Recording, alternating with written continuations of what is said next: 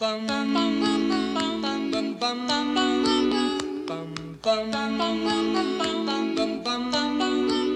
亲爱的听众朋友，大家好！你今麦收听的是《宝神开讲》这个节目，阮是这个节目的主持人，我是咪咪。我是夫妇。若是你有兴趣要继续收听落去，本节目将以中原标准中文播送，感谢收听。欢迎收听《宝神开讲》，我是咪咪。我是夫妇。我最近在看那个《天桥上的魔术师》，嗯哼，呃，原著是吴明义的小说，然后电视剧是杨雅哲改编的。嗯那就吴明义的原著小说是就是很魔幻写实这样子，但是夫妇对于杨雅哲改编的这个电视剧有一个有一个小小的建议是什么？我就是觉得，嗯，就是那个有一点搞错了，就是那个不是魔幻写实，那那你觉得那是什么？杨雅哲拍出来的是什么？呃是哈利波特。呃，我我觉得有一点，我觉得比较偏向奇幻。嗯哼，嗯，就是就是魔幻写实这个这个东西，嗯，好，就是譬如说最有名的魔幻写实的作品，就是那个《百年孤寂》，嗯，那是小说啦。对，然后然、嗯然后《百年孤寂》它呃怎么说呃，就是它要反映一些历史啊，然后跟那个呃政治上的苦难，所以就是他就是用魔幻的手法去将那个现实的因果做一个调换。然后我我觉得魔幻写实它要达成的东西，就是呃，它必须要虚实难分，然后真假难辨。嗯嗯嗯。但是你觉得《天桥上的魔术师》就是太奇幻了，就等于那个真假已经没有那么难辨，就是这孩子刻了什么，给我来一点这样的感对，觉。就是有一种虚很虚，实很实，真很真，假很假，这种不行。对，但是但是这是这是我个人的那个理解因为嗯因为我跟咪咪两个人都很喜欢呃《天桥上的魔术师》这本小说，嗯然后所以。呃，就是没有办法，期待就会比较高。然后，其实我对杨雅哲的改编，就是我知道他要干嘛，然后看到目前的集数，其实我也有感动，但是就是嗯觉得有一点点小小的可惜。嗯，讲到魔幻写实，因为我觉得我们我我我个人是非常喜欢魔幻写实这这种类型的题材，不管是书啊、电影啊，或者是什么，我我觉得我个人也把我的人生活得很魔幻 现实。对，举例来讲好了，我小时候我觉得，可是我的魔幻写实可能对夫妇来说就是就是你看天桥上的魔术师一样，对，就是奇幻。因为我小时候，我觉得我小时候见到很多幻象，那我真的一直到长大，我都还是觉得那个是真的，我真的有见过他。比如说很小的时候啊，就我我我父母就是因为我是很皮的小孩，所以他们就会想要呃，就是那时候还是很盛行体罚的年代，所以他们就是会会会揍我，拿藤条什么之类的。然后后来可能是他们揍到累了，所以他就想出了另外一个办法，就是我爸他会去。我后来才知道是他在做这件事情了，但是我那时候就不知道。我爸都会跟我讲说，你再吵的话，巫婆就会来，就是巫婆就会来把你抓走这样子。然后那时候是我爸，他就会用那个就是藤条去敲，去去去敲那个呃门窗，所以门窗就会发出那种这样这种声音。然后我就会想说，哦，是真的巫婆来了。然后到一直到长大为止，我都还印象很深刻，就是我一吵闹，那个巫婆就会来敲门，就在门外敲门这样。所以那个巫婆的印象对我是很记忆深刻的。呃，其实这个应该是一代人的记忆。然后，呃，我的印象中不是巫婆，是虎姑婆嗯吧？哦，但是我是巫婆，哦哦，OK OK，虎姑婆的故事超恐怖的，好吗？很恐怖。我小时候被虎姑婆哄的一愣一愣的，就是 整个人对。可是我觉得，我觉得这个就是魔幻写实，其实。嗯嗯，是啊，还有零头节。讲到你刚才讲到虎姑婆跟这个，我就想到零头节。我以前小时候是睡觉会听广播的，然后我记得我有一次。就是半夜醒来，然后那个广播我就是开整晚嘛，我就没有关。然后半夜醒来就听到他们在讲一个故事，嗯然后我后来才听到原来是在讲零头姐的故事。你知道半夜醒来听到一个零头姐的故事，嗯我的整个晚上就没有办法再睡了。但是我后来去问别人，就说有没有人听到那个故事，都没有，都大家都说没有人听到，就好像只有全世界只有我一个人听到一个恐怖的故事，然后在半夜醒来的时候，一个人在房间里面这样。嗯对，就跟你你小时候看那个大大蛇蛇王对，然后你跟大家说，大家都说没有啊，这是什么片？那个心情是一样的，这个就是魔幻写实。嗯 好，这巫婆的故事就算了。然后后来呢，我是自己亲眼见到，我觉得呃，就是我我不觉得到现在为止，我都还不觉得那是幻象啦。嗯就是呃，我小时候是就是我很怕水，因为我小时候溺水溺了很多次，所以我到现在都还不是会游，不能游泳，不会游泳这样，因为我很害怕，就是脚踩不到地的时候。那我小时候有一次就是去跟我父母去海水浴场，然后呢，就是我坐在那个游泳圈上，然后不知道为什么，反正我就往后翻，就翻进了海里面。然后我记得我翻进去的时候呢，我在海里面在那边浮沉的时候，我眼睛可以张开，然后我就看到了一只绿色的长颈龙。就是在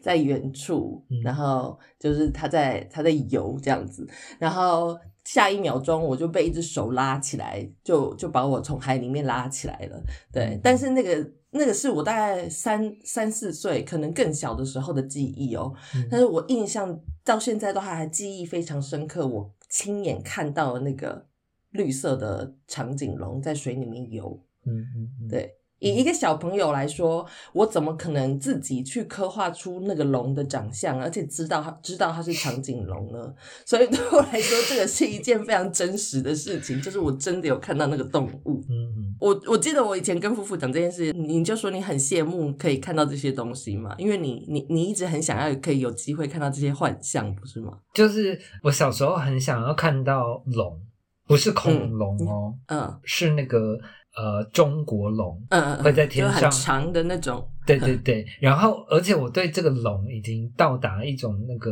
就是近乎迷思的状态，就是连看恐龙我都觉得过瘾，因为我觉得恐龙是很合理的东西。嗯对，然后我会这么想要看到中国龙，就是因为它很不合理，就是它又没有翅膀，然后但它可以浮在空中呢，对，就是还可以它冲刺。就是它的那个那个怎么怎么运动，这种种都就是完全没有科学依据这样。嗯哼，对，可是我就是深信不疑，然后呃，反正我小时候就是会那个到处找龙这件事情，然后像小时候就是听说那个。呃呃，圆山那边就是呃，据说是那个风水宝地嘛，嗯嗯对，然后然后小时候可能不知道，就是听到一些就是呃风水的专有名词，就觉得那个圆山就是一座龙。哦 对，哦，然后然后我小时候那个、呃，就是坐车经过的时候，我都会恶狠狠的盯着，就是他有没有在动。看他什么时候会醒来，这样。对，然后呃，这件事情其实一直持续到现在，我都还是会偶尔下意识的干这件事情。对，但是就是就是没有实现过这样子，觉得很遗憾。对，嗯，所以如果说哪一天 圆山真的动起来了。就是搞不好是火山爆发还是什么，但是你就会觉得哦，我的天呐，龙真的动了，这样子吗？嗯，呃，其实我觉得该怎么说啊？我我有一个理论，就是我觉得小朋友都是有超能力的。然后，嗯然后其实跟那个天天桥上的魔术师要说的，其实也蛮像的，就是嗯嗯那个我们长大之后，好像就是会弄丢我们的童真，然后我们的想象力，然后那个东西其实就是我们的超能力咯。嗯嗯，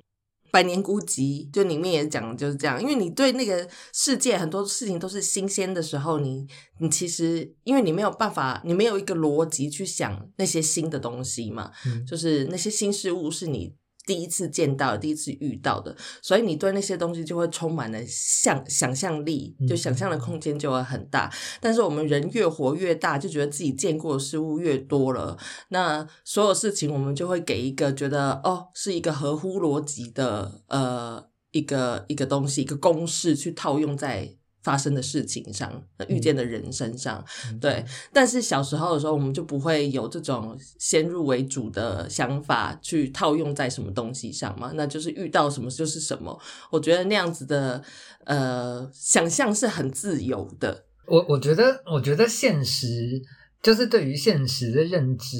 也是呃一个很很重要的原因啦。就是，嗯嗯，因为我我小时候呃，大概国小一年级到三四年级，我是在凤山的眷村长大的。嗯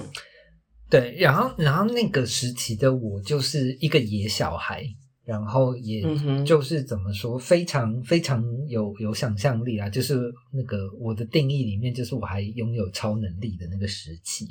然后，嗯嗯哼呃，然后因为我反正后来就是一直转学，就是台北跟高雄转来转去，转来转去，然后整个人就坏掉了。嗯所以我记得我以前有写过一个文章，就是那个呃，就是我我本来有那个超能力，然后就是因为搬到台北，然后就是被那个大城市的水、大城市的食物、大城市的资讯、大城市的一切，就是这些东西污染了我的超能力，然后最后我就变成一个没有超能力的普通人。你你说你小时候写的这篇文章吗？你小时你真的很早熟哎、是啊，因为因为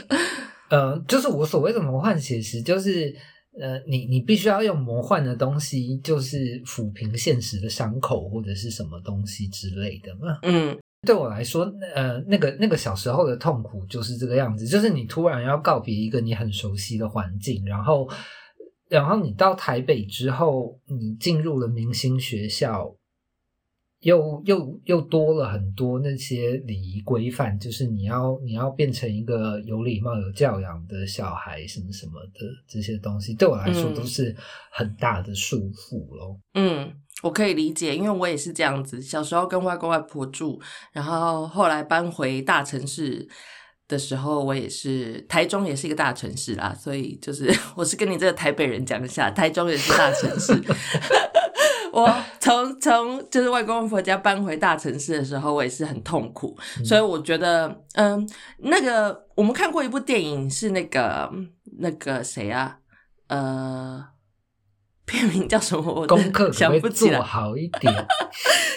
那个就是就是西班牙片呢、然后那个小孩就是因为现实生活过得很不开心，所以他走进了一个幻想的世界。没错，杨澜的迷宫，你看我是讲讲解剧情是不是讲的很清楚？烂透了，收到了。对我我看杨澜的迷宫的时候，我其实就很能体体会那个感觉。嗯，嗯但杨澜的迷宫对你来说算是奇幻吧，它不算是魔幻写实。嗯，杨澜的迷宫，我觉得我觉得两边都有。杨澜的迷宫，我觉得是一个很哀伤的故事，就是那对个小孩其实他是。呃，就很很孤独嘛，因为他的他的妈妈再嫁给另外一个人，然后他就被迫要跟着他妈妈去那个人的家里面，然后呃也不被不被疼爱，因为就不是他亲生的女儿嘛，所以他就自己一个人就逃进了一个他自己幻想的世界里面，跟他的幻想的朋友就是呃有一段很奇幻的经历这样子。那我觉得我小时候也差不多就是这种程度，嗯 就是觉得呃自己很很孤单，所以我必须要找一个想象的出口，就是让自己在那个世界里面可以很开心这样。然后我就常常会，我我觉得我小时候是一个很爱说谎的人，就是我常常会把我的幻想说出来，当做是事实，然后跟跟别的同学或者是跟大人们分享。所以我我我爸妈就会觉得我是一个呃。就什么说很不老实的孩子这样子，从小就是这样被被觉得，然后同学也会都会觉得说啊，这个人疯疯的，都不知道在讲什么。嗯那其实我觉得我说出那些话当下，我都只是想要呃得到别人的关心或者是什么，就是得到一些关注，然后可能可以因此交到朋友。所以我觉得那个小孩的心灵是很脆弱的，就是一方面，我觉得是就是因为他们没有没有怎么说没有限制的想象空间，所以他们可以想象很很很宽广、很很宏远这样。但是，一方面就是因为没有那些限制，所以他们的心灵就变得很脆弱，很容易被任何事情入侵。嗯嗯，我我我是一个从小就会梦游的人，嗯，对，到嗯到近几年其实比比较还好了。然后那个呃，呃但是我我小时候反而是那那个梦游，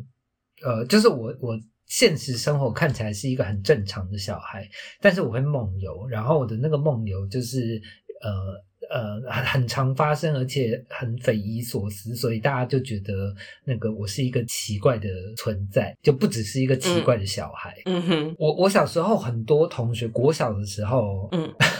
我午休的时候就是会那个，呃，跑到他们的座位上跟他们一起睡，就是坐在他们的椅子上，把他们挤到旁边，然后跟他们一起趴在他们的 桌子上睡。怎么那么恐怖啊？对，对，但是你是梦游，我是梦你自己不知道。我是梦游，但是我自己印象比较深刻的一次是那个，呃，小时候会去那个安亲班，嗯对，然后那个呃，就是安亲班会有会有睡觉的时候，嗯对，然后我记得我那一次就是梦到我在飞，然后我就是那个那个飞就是呃安亲班睡觉的地方在二楼，然后一楼就是教室什么的，我就会从一楼这样飞飞飞，然后飞到二楼，嗯。反正我就是记得我梦到我有看到那些场景嘛，嗯嗯嗯，对，然后后来就是才知道，就是那就是梦游，就是我你其实真的有看到那些场景，但是你是用走的。我真的有看到那些场景，是的，很恐怖。那你怎么知道什么时候知道你自己在梦游的啊、是有有别人告诉你，就亲眼目睹你这样子？是那一天回家，然后嗯我外公说：“你今天在干嘛？睡觉不睡觉？在安亲班跑来跑去。”然后我就说什么：“我睡觉、啊。”对，然后他们就发现，就是我有梦游这个镜头，大家好像有一点担心，因为就是好像说那个、呃，因为我都有看到嘛，所以其实没有人跟我讲，反正应该就是那个眼睛睁得很开，但是你又没有意识，所以想就是可想而知，其实蛮吓人的。然后又有、嗯又有嗯传说说什么那个就是你不可以叫醒那个梦游对，说会说会丢惊还是什么之类的。对，所以对我来说，就是我我就是午休的时候睡着，然后我醒来之后，就是我还是还是在那个睡着的地方醒来，就是其实我真的不知道发生什么事，但是我就是经历了那个所有我梦到的一切，这样。哦，我记得你还有跟我讲过，就是你梦游走到西门町去的事情啊，这件事情我觉得超扯的。呃，我我觉得那个可能是跟我后来的忧郁症有关系，就是那一次其实，呃，我我我印象中发生的事情是我半夜去屈臣氏买东西，嗯。然后那个我就被被人就是那个就是很像绑票，就是那个拉到车上，就是有人把我拉到车上，然后那个我就在车上就是开车，然后跟跟我刚刚说的那个做梦一样，就是那个我我有看到沿途的风景，就是我在车上，然后有沿途的风景，对，然后后来就是发现就是那个呃。我我其实就是在梦游，然后但是我那一天醒来的时候，我人在西门町。哦，这么恐怖，是的，是的，还是你其实肾已经被割掉了？我我前几天有就是读到一篇文章，在在讲迷音这件事情。现在台湾很流行在说迷音这个东西，迷音图什么的。那迷音就是就是跟你发生的这件事情很像，它迷因跟基因都是人类呃心智跟文化的演化的一个过程，这样子。只是基因是你看得到的，有有序列的，就是比较清楚。那迷因就是像这种，就是一种。呃比较虚虚幻的东西的，你说不出来一个故故象的具象，故象是什么东西？一个具象的你可以可以阐述的东西，就叫迷音这样。然后他们就说。他们书里面举例的是说，比如说像美国，不是都会有人说看到外星人这件事情嘛，或者是被外星人抓走这样。就是我们以前看《X 档案》那个穆德老是在说他就是有外星人的经验这件事情，然后他们就在说这个事情其实跟你梦游的事情很像。他就是说，这些人可能就是梦游，或者是可能真的有一些呃不好的记忆。那他们为了要去抹除那个记忆，他们必须要去找另外一个更。可以让他们比较能够消化、比较能够接受的东西去去相信这样子，然后所以可能比如说呃，可能道听途说了一下，就是说可能是外星人，就是他听到外星人这个单字，然后他就自己把那个外星人这件事情整个延伸出去，那加上媒体的宣传，然后跟呃他人的穿凿附会，就如果说你看你刚刚那个。呃，那个梦游这件事情走到西门町，如果真的有人穿凿附会，就说哦，我真的有看到有人把你架上车，带你就是把你绑架你，所以你才会这样子。对，那你是不是听了这些以后，你就会坚信你自己就是被人绑架？对，那他那迷因这件事情发生在这些外星人的身上，呃，外星人绑架事件的事呃事件上面，就是也是一样的道理。就他们听的，可能媒体又说什么，然后别人又说了什么，然后就更加深他自己的信仰，就是觉得自己真的被外星人绑架了。然后另外一个。在书里面有讲的例子，就是那个呃死后的世界这件事情，就会有很多人说，在死后就是可能他会有一个弥留的状态，然后他可能会看到什么白色的光啊，可能有神在指引他什么的。那这些都是为了要弥补自己可能呃受到创伤或者是恐惧，所以你必须要有一点这种奇幻的力量去治愈你的受伤的部分。我我身边跟我比较熟的人就知道，就是我是一个异常好睡的人。嗯，对，就是我是那种呃可以瞬间入眠，而且我睡着之后就像死了一样。呃，我我睡觉是那种呃，就是完全没有声音，然后我甚至也不太会翻身，然后我也不会起来上厕所，而且我一睡就可以睡个十几个小时。而且他你是听任何。声音震动，或者是对，都吵不醒你，就是山山崩了，你都没有办法醒来的那种人。对，就是就是不知道为什么会这样，而且我我个人也很依赖跟相信那个睡眠学习法这件事情。对我真的相信这个东西啊，就是我相信我们的潜意识，呃，就是我们的大脑一直在运作，所以那个我会利用这件事情。像我小时候要考试之前，呃，如果真的来不及准备了，或者是那个我今天晚上累了，我不想要念书，然后我就会把那个课文快速的看一遍。然后就是把它放进脑子，然后就跑去睡觉。嗯，对，这跟小叮当的记忆吐司是一样的道理啊。我觉得是啊，印在课本上。因为我到现在都还是有这样子的习惯，就是譬如说，像我我以前写写剧本的时候，就是你会需要看很多厂商给的资料嘛。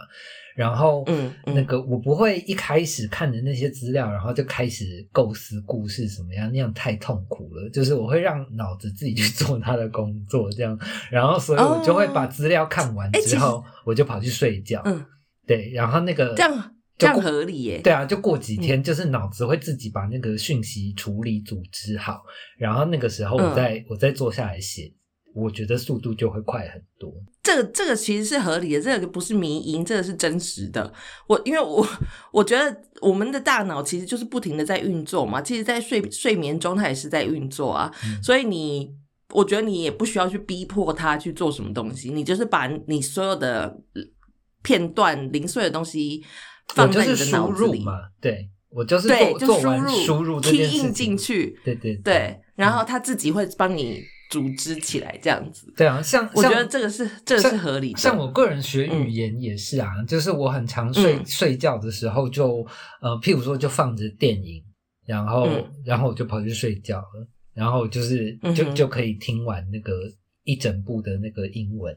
嗯哼嗯对哼，对对，对，就你也不要强迫自己去记忆，我觉得你的潜意识就会帮你执行这件事情。是的，是的。对我画画也是这样子，我就会先把那个想法都先放进我的脑子里，然后睡一觉起来，你隔天就会有一个很惊人的想法了，就是还蛮神奇。但是也有可能一觉起来就什么都没有。你还记得我大学的时候，就是我可以那个趴着睡觉，而且我是真的睡着，然后那个、我记得这件事情，对，这件事情让我来讲好了，因为那时候我很生气，就是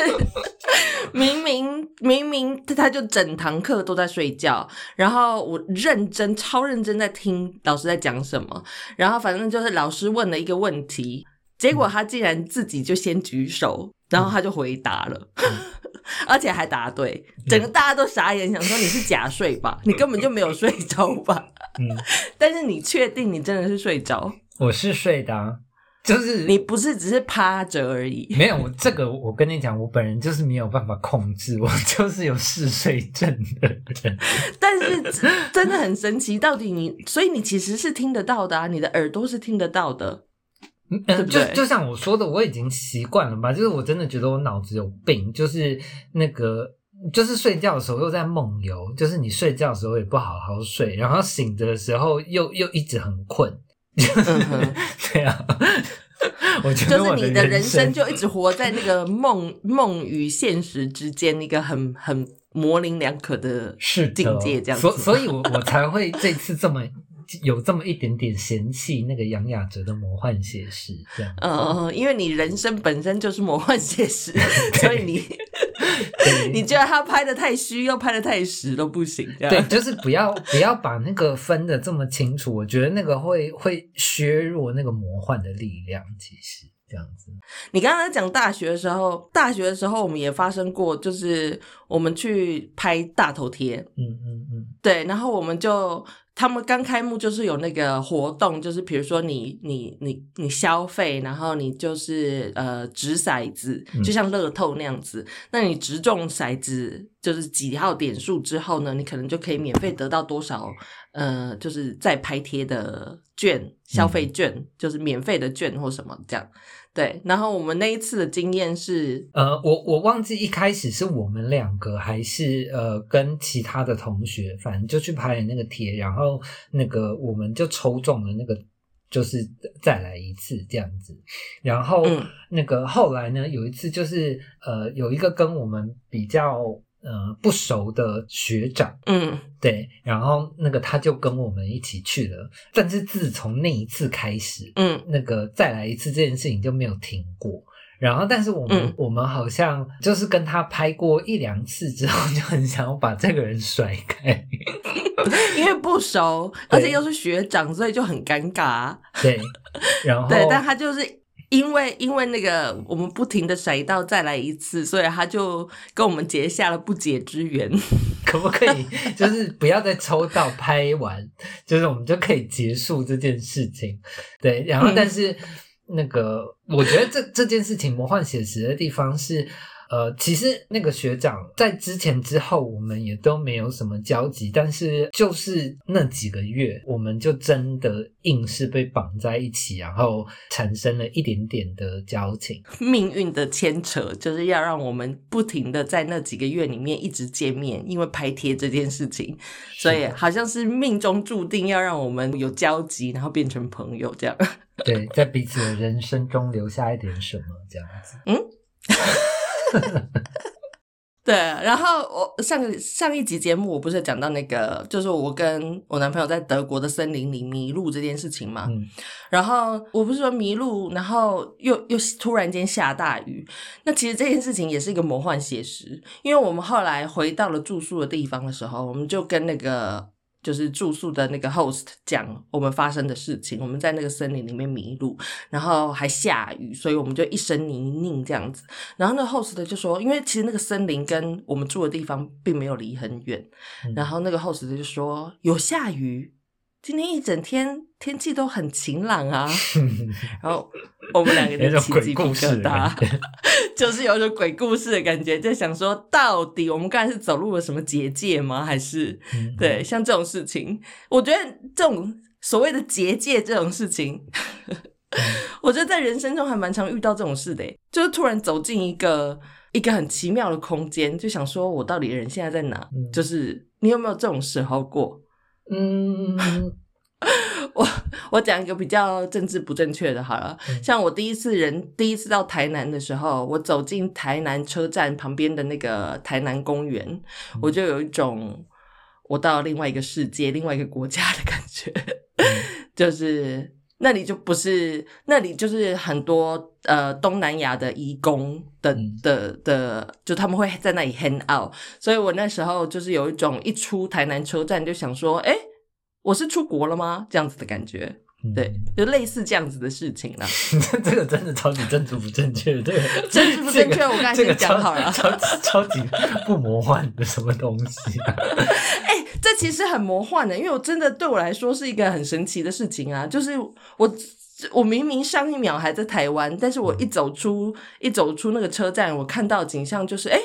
我是 瞬间移动来到，你很像在念刀马旦的歌词，是吗？瞬间移动来到哪里？什么明明早上人还在香港喝煲汤，什么东西？魔幻写实啊，刀马旦。我我我我有的经历其实，嗯、它很魔幻，但是因为我当年去西藏的时候，其实我算是非法入藏，嗯。就是进入西藏，其实你要有入藏证，然后但是台湾人呢，你呃，你除非是跟团，然后要不然你是拿不到入藏证。嗯哼，呃，而且我去的那个时候很早，是二零零呃六年，就是那个铁路都还没有盖好这样。然后其实嗯。那个入藏证它也不是真的会有什么边防啊、边关什么的，而是你要有那个入藏证，你才可以买机票。然后现在也是你要有那个入藏证，你才可以买。呃，火车票，但是那个时候，因为那个我们已经就是风尘仆仆的从香港一路就是慢慢坐坐火车，就是摇到广州，然后再摇到成都，嗯到那边如果就放弃了，就觉得很可惜，所以我们就在当地就是想办法看怎么样可以就是进西藏。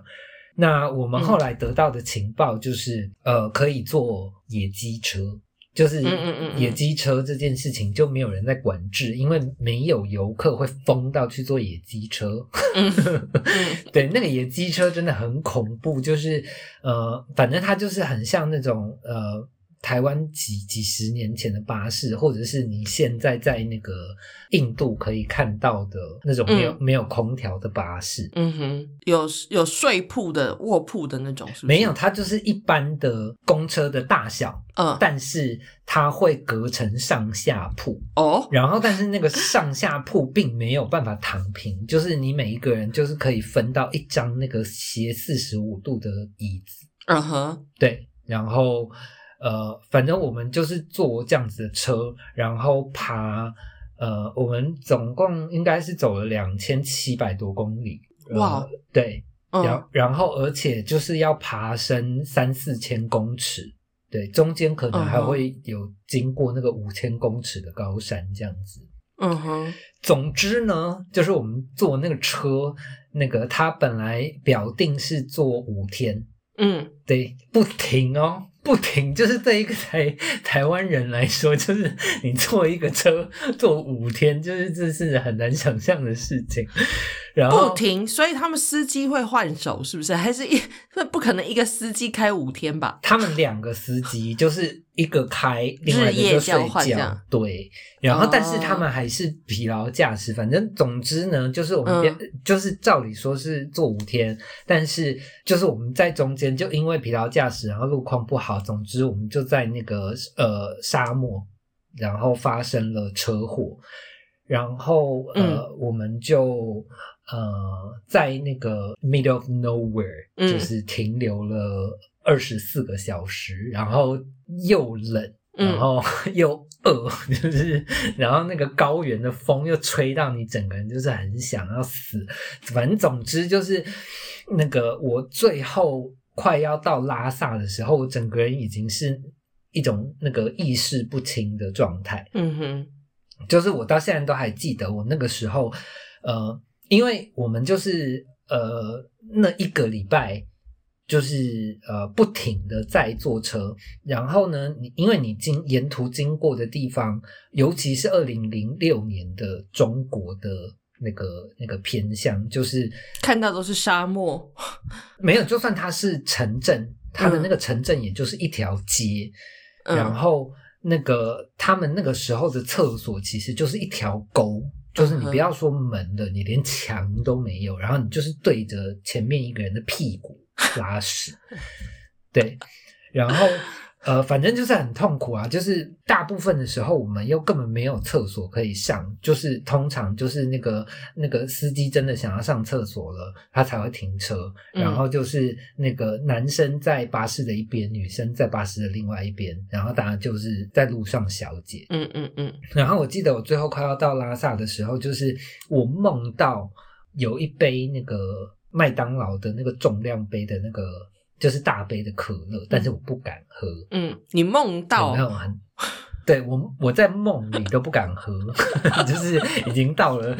这么疯狂的地步，就是真的，我我真的觉得那个，呃就是有一种整个人死掉了，嗯嗯嗯然后那个嗯对，但是呃，这件事情对于进入西藏，我觉得是一件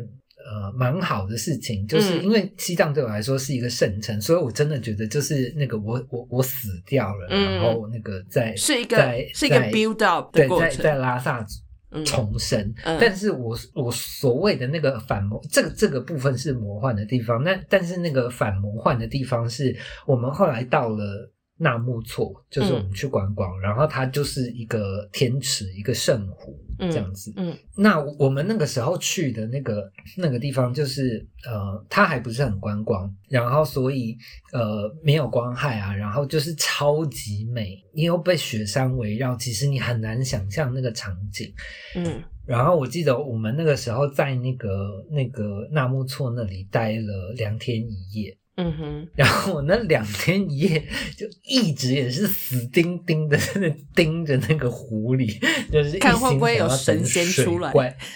没有，我在等水怪。对，嗯然后我还记得，就是我后来都没有等到，因为就是那一趟很痛苦嘛，你都觉得就是人生已经这么痛苦，然后来到这种就是这辈子真的可能就是再也没有办法再来的地方，嗯嗯。然后如果而且又充满了那个不可思议的美景，嗯。然后包括我们那一天晚上在那边看的那个星空哦，就是那个星空很夸张，就是它的那个星星多到很像那个碎玻璃在你的、嗯。就在你上方，然后你可以摸得到，这样、嗯，就是你眼睛是一种没有办法对焦的状态，嗯。就是一个这么美，然后这么难以到达，然后又很痛苦，因为日夜温差很大，早上晒的要死，然后晚上冷的要死，嗯就是这样的地方。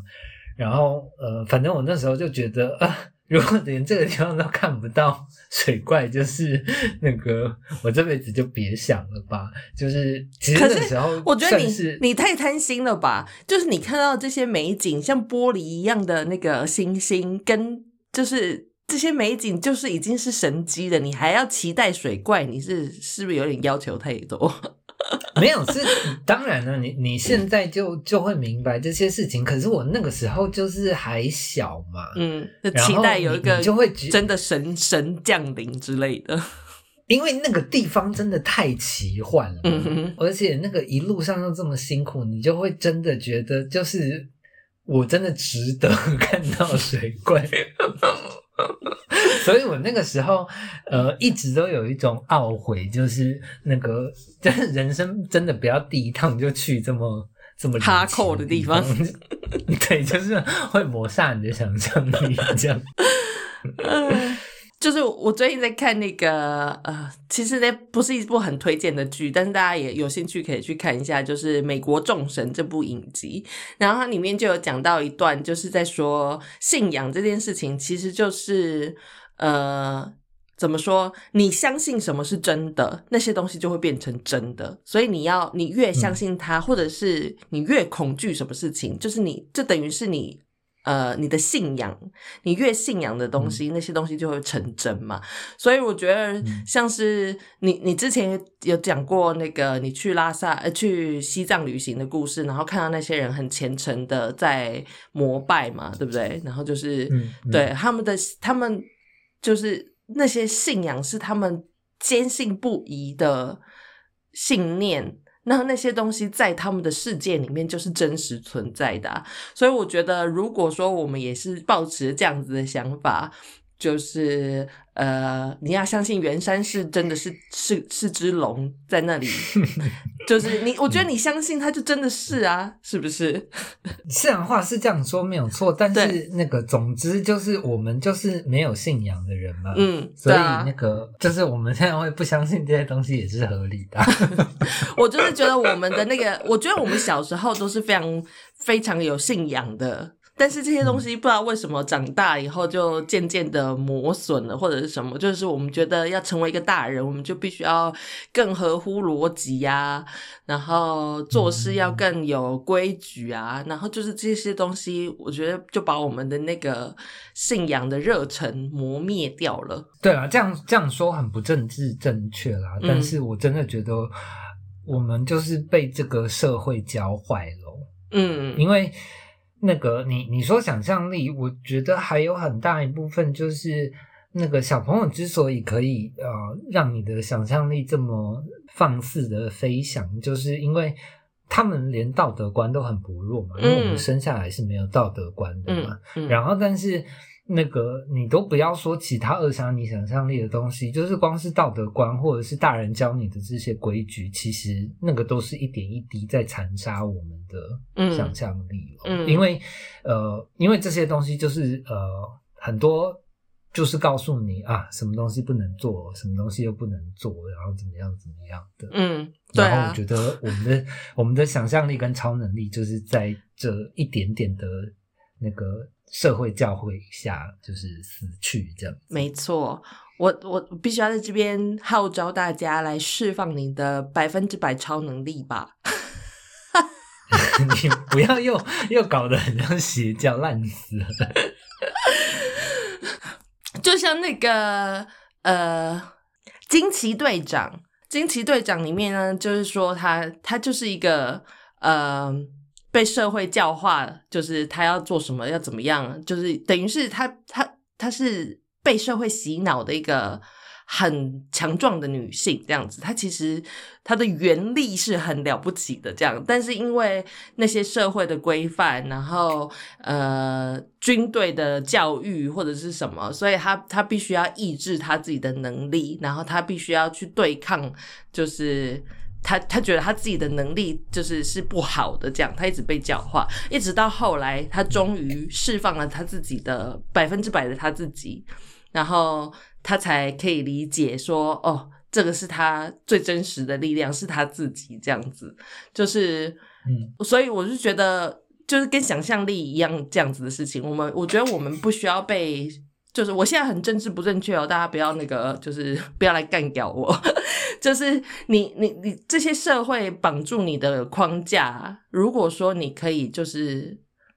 嗯，把它忘记，让自己像回到小时候那样子。就是新生儿，想象自己是个新生儿，对，那你你对其实你就会对事物的接受度更高，然后嗯呃也会比较好奇，对新的事物也会比较好奇，就是。现在你会因为有一些，比如说新的东西出来，然后你可能觉得哦，这些都大家在赶流行的新东西，我不想要去追什么什么的。但是如果你就是一个新生儿，你就对这些事情没有任何先入为主的想法，你可能就会对这些事物产生好奇心，然后就去研究它或者什么。我的意思是说，就是大家要 open mind 一点，就是放开你的心胸，去接纳一些新的事物，这样。嗯，OK。那我们今天的节目就到这边结束了，我们下集再见喽，大家拜拜，拜拜。